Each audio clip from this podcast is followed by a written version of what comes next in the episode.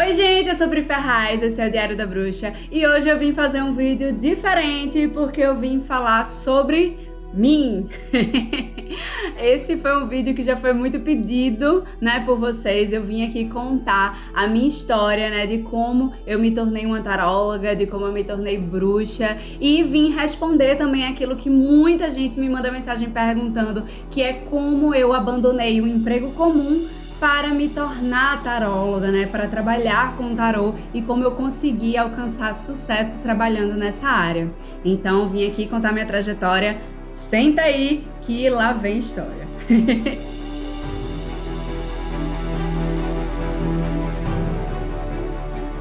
Bom, vamos começar do começo, né? Meu nome é Priscila Ferraz, eu nasci numa cidade chamada Floresta, lá no sertão de Pernambuco, em 1992. Mas embora eu tenha nascido lá no sertão, eu sempre morei aqui na capital, né, em Recife, que é a capital de Pernambuco, e é por isso que eu tenho esse sotaquezinho que vocês me perguntam tanto nos comentários, né? De onde é esse sotaque? Que sotaque legal! Bom, esse sotaque é de Recife. E muita gente me pergunta se eu sou filha de bruxos, se alguém da minha família já jogava tarô. E não. Eu sempre estudei, inclusive, em colégio católico, eu tinha aula de ensino religioso, eu estudava Bíblia. E, inclusive, eu sempre achei super legal, porque eu gostava muito de olhar a religião, né, através de um contexto histórico, né? Então eu sempre gostei muito de estudar religiões, estudar cristianismo e entre outras crenças. Mas assim, eu sempre li as revistas Witch também, né? Lia bastante, aquela das quatro bruxinhas, não sei se vocês se lembram. E eu também gostava muito de ler horóscopo, então eu já tinha ali aquele pezinho no esoterismo, digamos assim. Desde os 11 anos de idade, o meu grande sonho era ser jornalista. Eu queria trabalhar escrevendo, comunicando algo super interessante para as pessoas e, se possível, compartilhando minhas próprias experiências e opiniões. Então eu queria muito trabalhar com crítica cinematográfica gráfica, música, cultura em geral, né? Eu queria muito essa parte do jornalismo cultural. E em 2010, lá estava eu entrando na faculdade de jornalismo como eu sempre tinha sonhado, né? E no início do curso, né, já no início eu comecei a me especializar na parte de marketing digital. Acabou que eu nem fui para a parte de jornalismo cultural. Eu fui para marketing digital, mídias sociais e comecei a trabalhar nessa área. Além das aulas na universidade, eu fazia vários cursos extras, né? Eu fazia fotografia, eu fazia gestão de e-commerce, redação online, eu estudava várias coisas ao mesmo tempo. Então, até mesmo antes de me formar, eu já tinha bastante experiência com clientes locais, clientes nacionais e até mesmo internacionais. Meu currículo foi ficando bem forte, né, dentro dessa área do jornalismo online. Eu aprendi bastante em diferentes estágios, trabalhei em vários lugares e ainda durante o curso curso, eu já tinha sido contratado, né? Era mais estagiária. Eu já trabalhava como redatora em uma agência de comunicação. E sem contar que eu também já tinha meus próprios clientes por fora, trabalhando como autônoma, né? Eu tinha uma empresazinha que eu tinha criado para mim. Então eu também tinha os meus clientes por fora. Minha carreira como jornalista estava crescendo bem rápido, eu ganhava cada vez mais reconhecimento, mas tinha um grande problema que na verdade nem era grande, era enorme, né?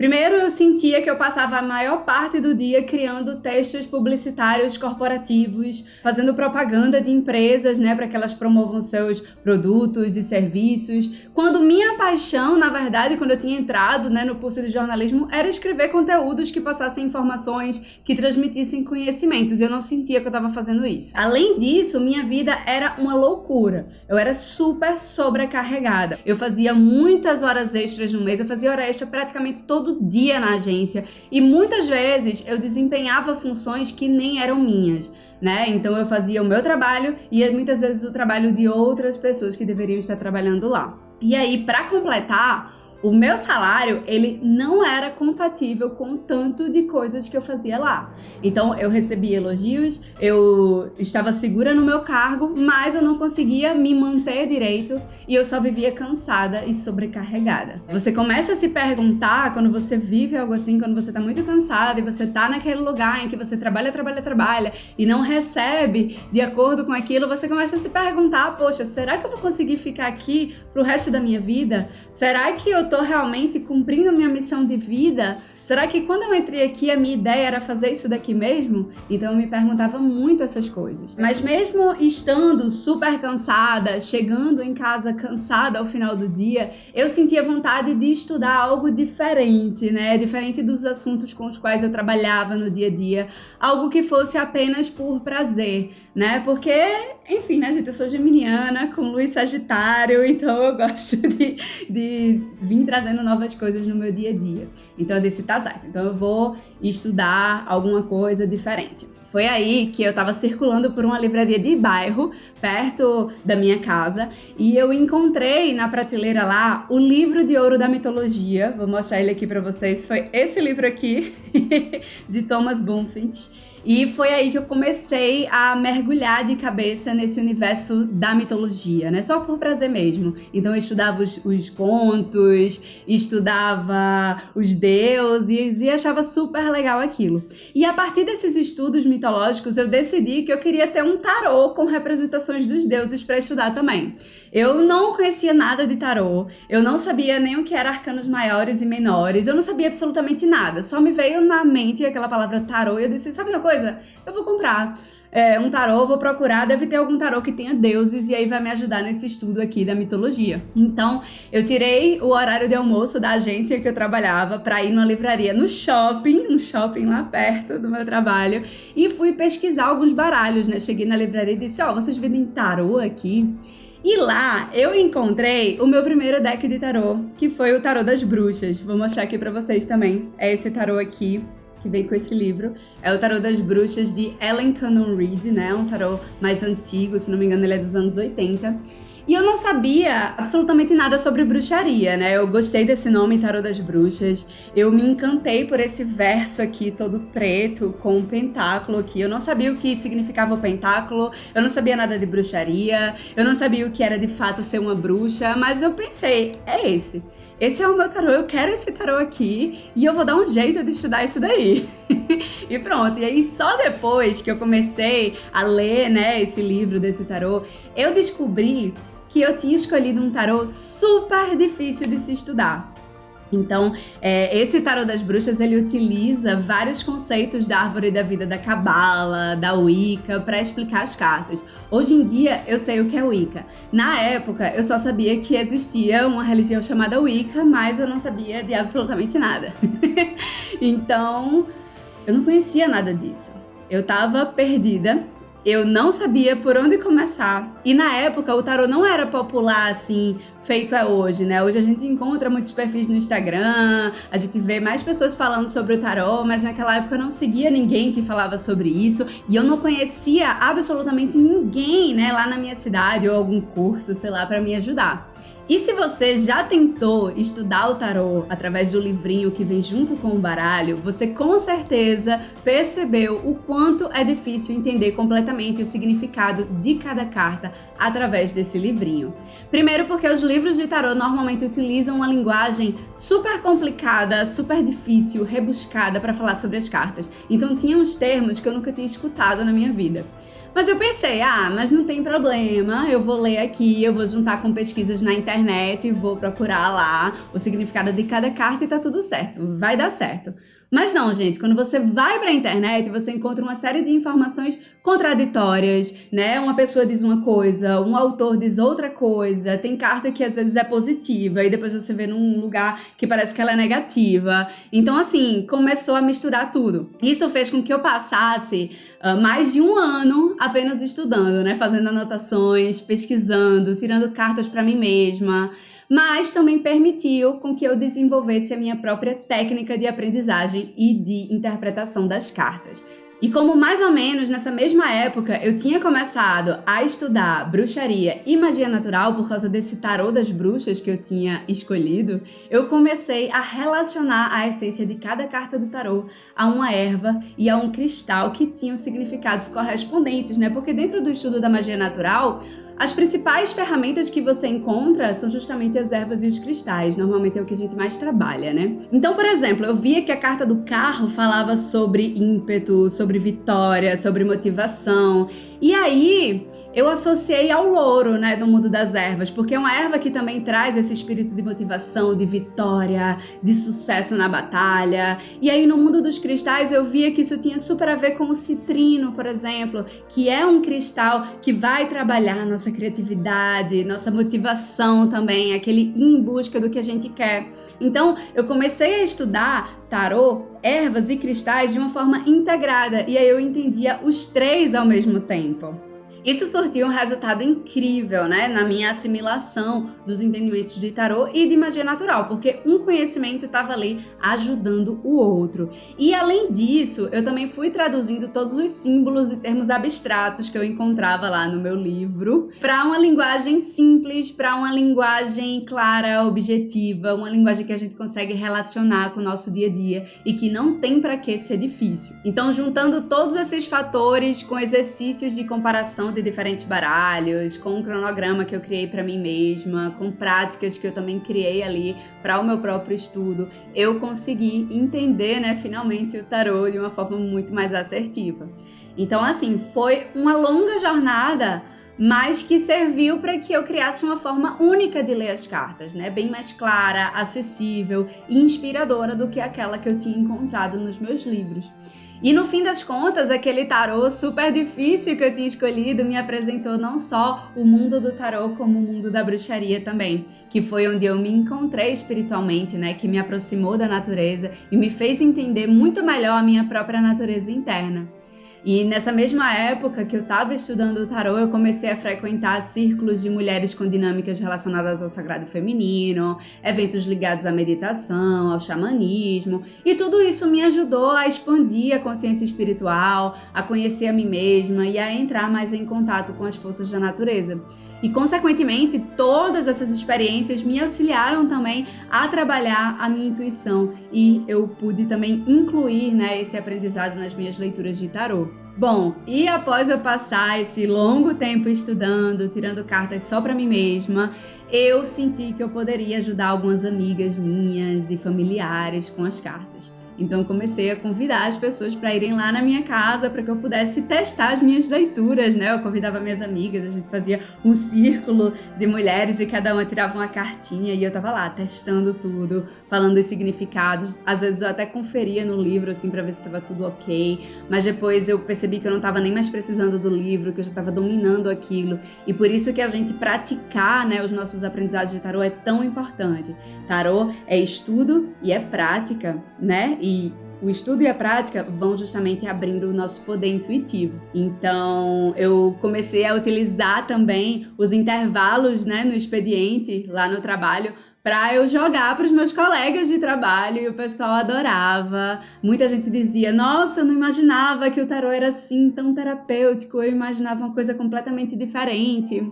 E aí essas pessoas começaram a indicar as minhas leituras de tarô para outras pessoas e de repente eu tava ali recebendo mensagens perguntando: "Pri, tudo bom? Aqui é amigo de fulano de tal e eu queria saber quanto é a sua consulta de tarô". E eu, nossa, não sabia nem quanto cobrar para fazer uma consulta e para mim aquilo era surreal.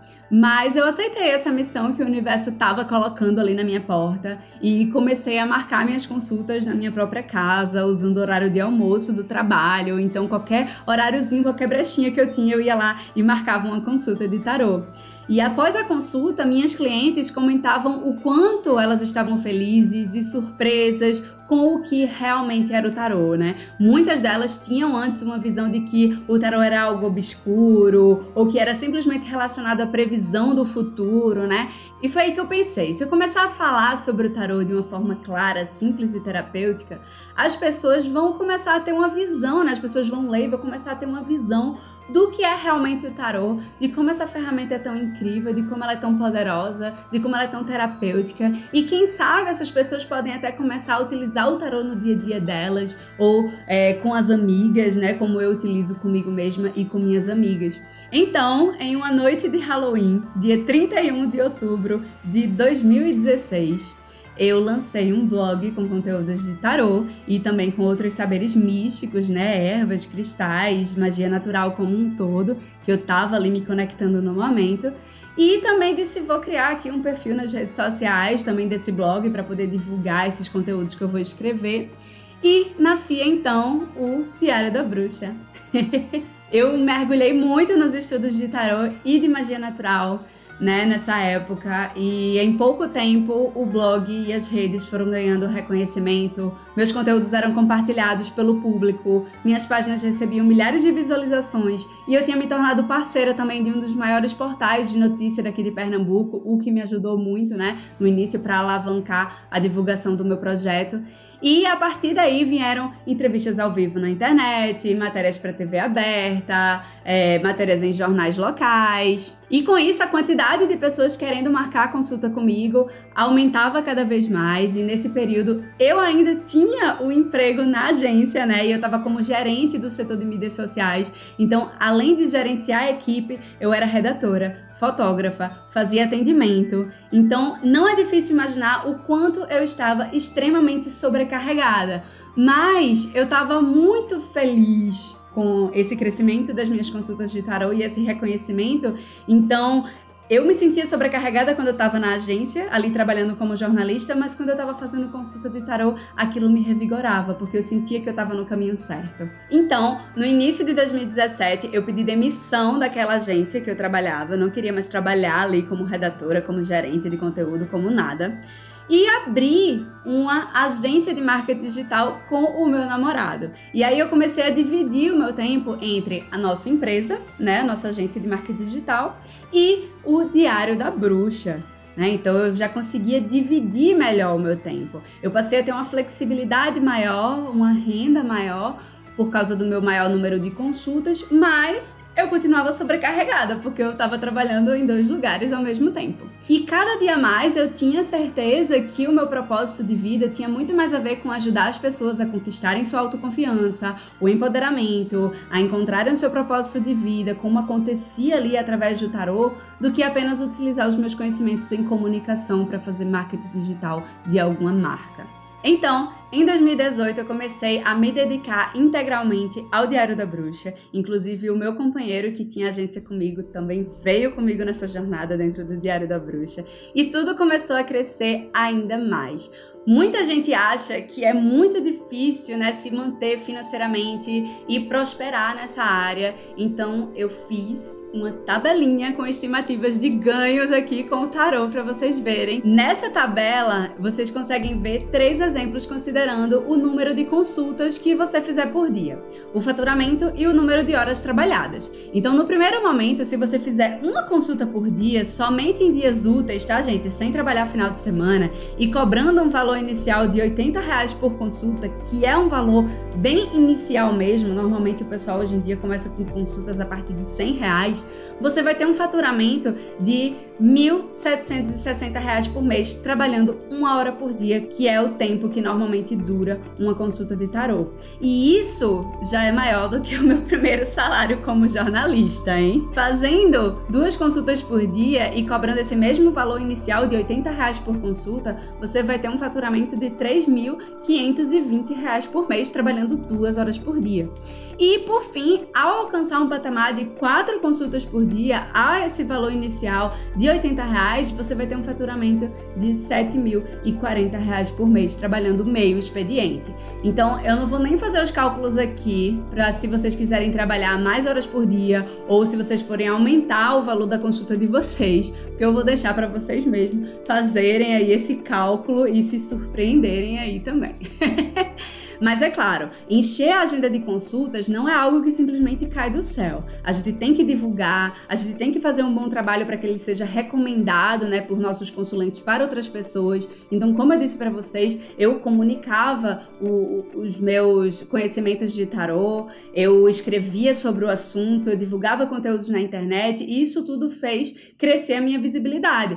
Assim como é o sucesso em outras áreas profissionais também, né? Você precisa comunicar os seus talentos, você precisa fazer uma boa rede ali de contatos de clientes. Então, em resumo, de 2016 a 2019, eu tinha atendido centenas de pessoas, né? Além de atender com tarô, eu também tinha os estudos de magia natural, então eu fazia poções, indicava banhos, cristais, e esse combo de tarô com magia natural mudou a minha vida. E isso eu digo assim, totalmente. Transformou a minha vida totalmente tanto a minha vida profissional, porque me permitiu largar um emprego na agência que eu não estava tão feliz assim, e isso me deu uma vida mais tranquila, mais flexível. Eu, inclusive, hoje com minhas consultas de tarô e com todo o meu projeto Diário da Bruxa, eu tenho uma renda muito maior do que eu tinha antes como jornalista e como eu chegaria a ter também, eu sei disso e transformou também a minha vida pessoal, me dando mais autoconfiança nas decisões, inteligência emocional diante de vários desafios da vida.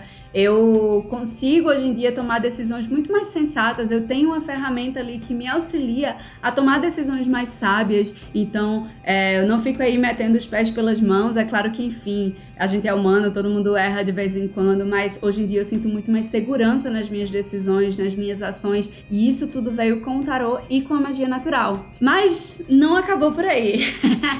no início de 2019, eu comecei a sentir no meu coração a vontade de não só atender as pessoas com o tarô, mas principalmente de ensinar né, as pessoas a usarem essa ferramenta tão linda. Então eu criei o meu guia essencial Como Aprender Tarô, que é gratuito, é cheio de dicas de estudo que foram importantes para mim durante os meus estudos e ele está aqui, o link para você fazer o download gratuito dele está aqui na descrição desse vídeo.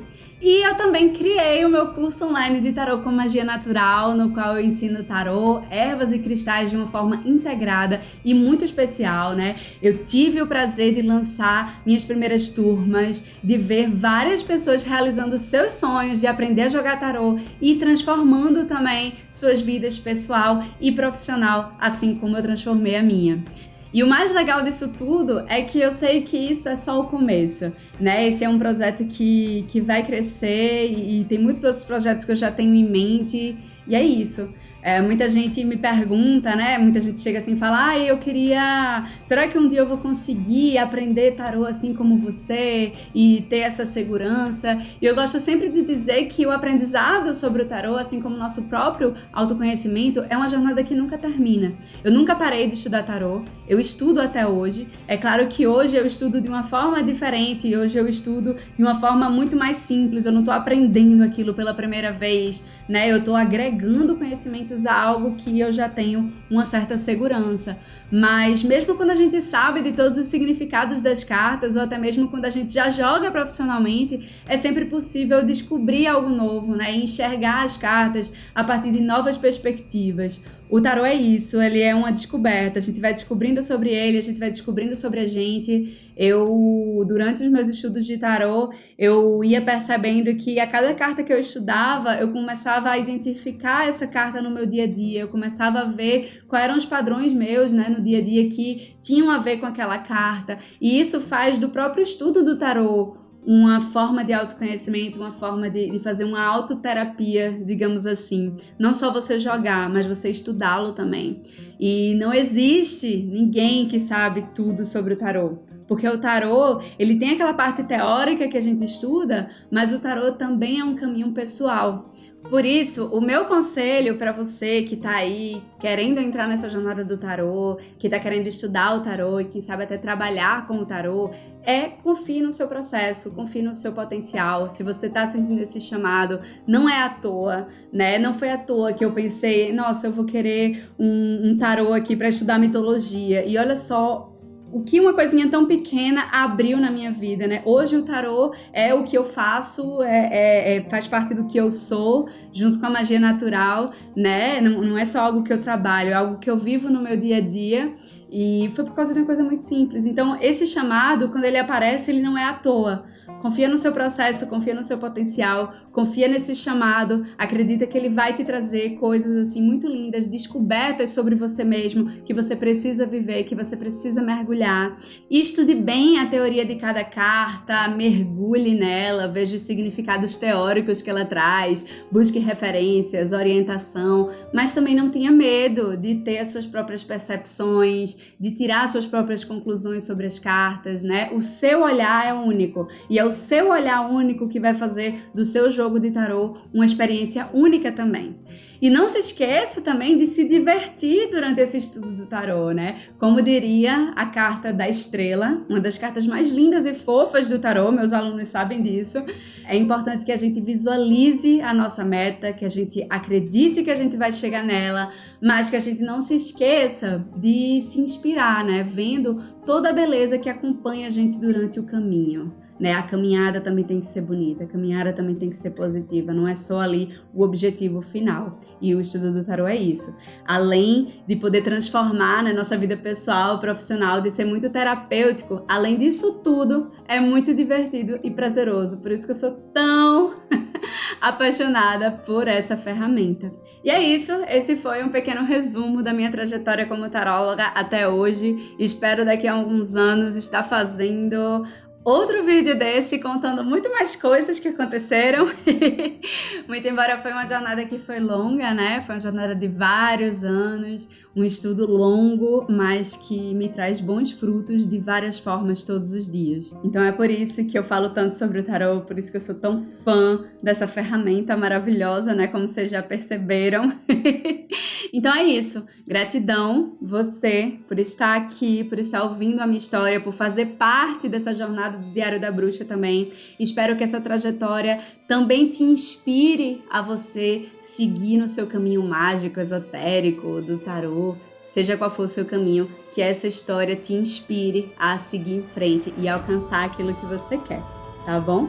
E é isso. Um beijo, muita paz e muita luz para você. Opa, voltando aqui, ó, já ia esquecendo. Gente, quem não se inscreveu aqui no canal, clica no botão vermelho aqui embaixo, se inscreve, tá? Ativa o sininho para receber todas as notificações. E se você quer também dicas diárias de tarô, bruxaria, magia natural, todas essas, todas essas coisas deliciosas de se viver, me segue também no Instagram, arroba Diário da Bruxa, porque lá eu coloco dica todo dia, tem vídeo, tem foto, tem muita coisa. Então, tô te esperando lá também. É isso. Um beijo!